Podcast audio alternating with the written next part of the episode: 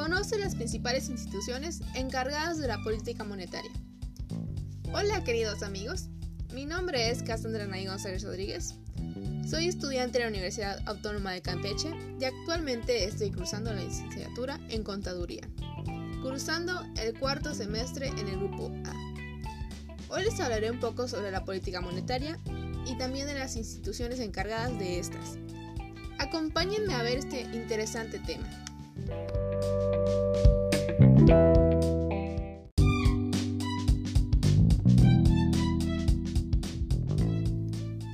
Para comenzar, ¿sabemos qué es la política monetaria y también crediticia?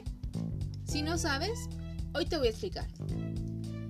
Esta es un conjunto de medidas y también instrumentos que aplica el Estado para regular y también controlar el sistema monetario crediticio de un país, en este caso nuestro país México. Opera específicamente a través de los siguientes factores.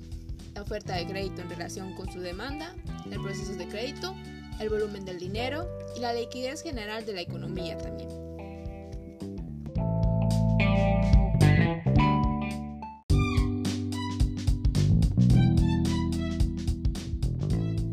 También les hablaré sobre los seis aspectos que comprende la política monetaria y los seis principales instrumentos de esta. Comenzando con los aspectos, son básicamente la oferta monetaria o volumen de dinero, el tipo de cambio, el interés de bancario, el volumen del crédito, el costo del dinero y la capacidad de pago del dinero. Ahora bien, los seis instrumentos de la política monetaria son los siguientes.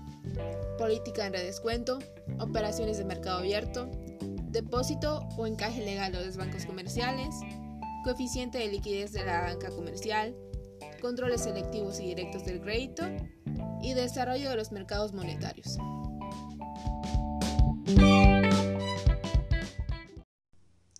Ahora bien, entrando de lleno en este interesante tema, comencemos hablando de que en México las instituciones encargadas de la política monetaria son principalmente cinco, pero en este caso solo les hablaré de cuatro.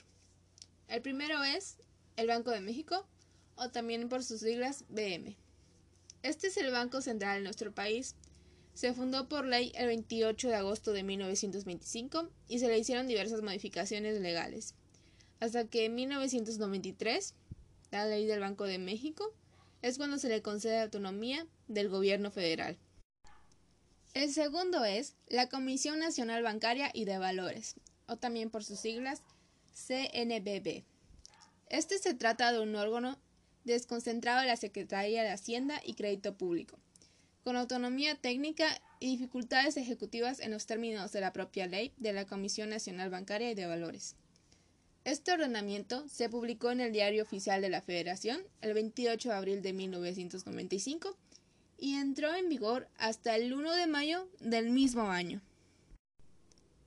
El tercero es la Comisión Nacional de Seguros y Finanzas, o también CNSF.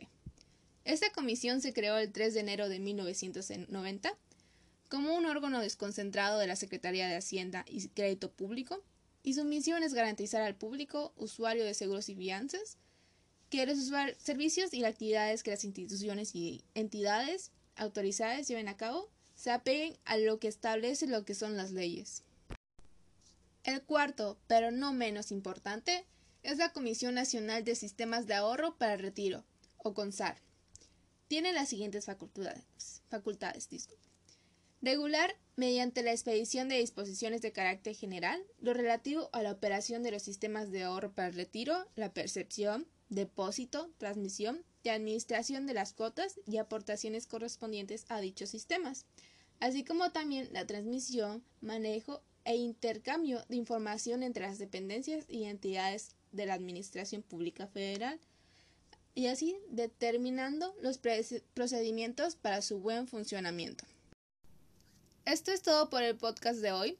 Recuerden que yo soy Cassandra, estudiante de la licenciatura en Contaduría. Espero les haya gustado y hayan aprendido mucho. Nos vemos en el siguiente podcast.